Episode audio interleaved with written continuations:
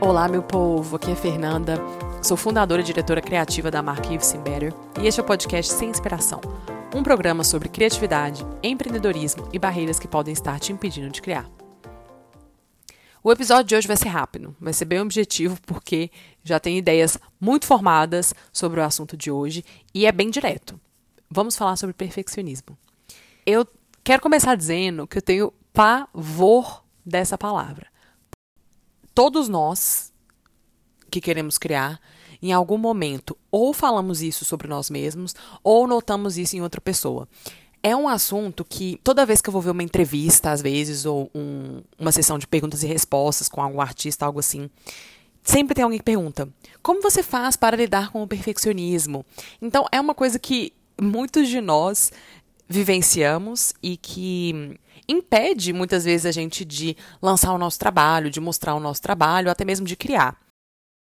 A palavra perfeccionismo, eu acho que ela traz uma grandeza para quem toma posse dela, porque ela está muito relacionada na nossa cabeça, de forma muito errada, à alta qualidade. Você fala, poxa, então eu tenho muita vontade de começar um projeto, de criar, mas o meu perfeccionismo não deixa. Eu acabo que eu nunca lanço nada porque eu sou muito perfeccionista. Você se coloca numa posição que é quase como se falasse assim: eu sou uma pessoa esforçada, eu sou uma pessoa que quer sempre um alto padrão de qualidade nas coisas que eu crio. E eu nunca consigo criar algo que está nessa altura. Então, eu prefiro nem lançar. Só que quando você olha no olho do perfeccionismo, daquilo que você está chamando de perfeccionismo, você consegue ver que tem um milhão de coisas muito complexas por trás que a gente escolhe resumir a essa palavra. E ficar tranquila lá, não, mas é que eu sou muito perfeccionista, então por isso que eu não faço.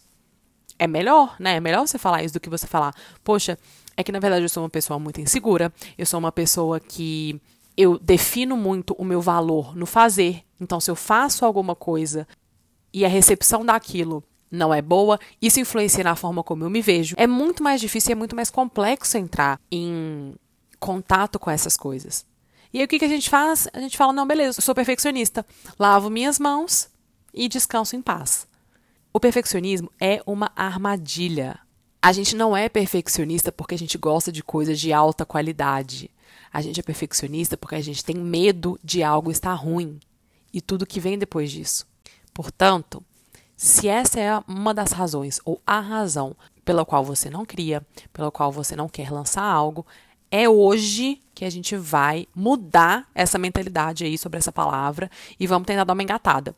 E eu tô aqui falando, mas eu também tenho muito problema com isso, com insegurança. Eu tenho muito problema com críticas negativas. Esse é o meu problema. Então, a minha dica é, primeiro, reconstrua essa palavra não deixa ela te dar esse senso de grandiosidade porque é uma armadilha. Segunda coisa, tenta olhar o que está por trás dela.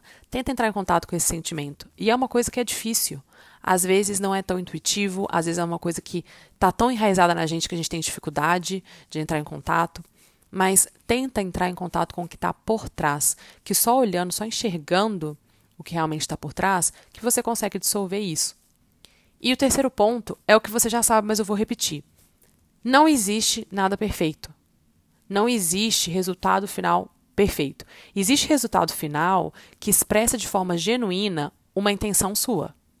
E é isso que eu acho que, como artistas, a gente deve sempre buscar: que o meu resultado final consiga expressar de forma verdadeira, de forma genuína, a minha intenção.